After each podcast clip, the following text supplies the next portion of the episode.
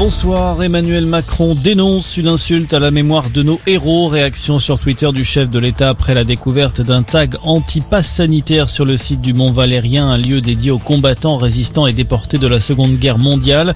Les auteurs seront retrouvés puis jugés, a promis le président de la République. Une plainte va également être déposée. Emmanuel Macron qui est en Hongrie aujourd'hui, l'a rencontré tout à l'heure le Premier ministre Viktor Orban, un adversaire politique mais aussi un partenaire européen comme l'a qualifié le président français.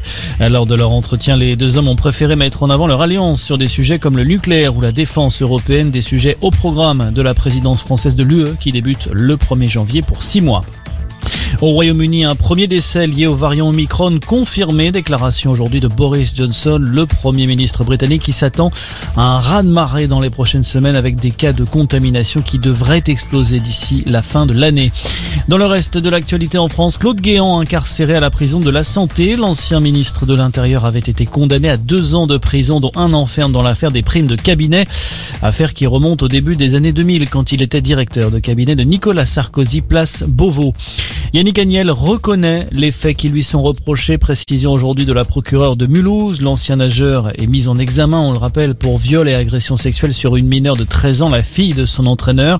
Les faits se seraient produits en 2016. Yannick Agnel avait alors 24 ans. Il a indiqué lors de sa garde à vue qu'il n'avait pas le sentiment qu'il y avait eu de contrainte dans cette relation.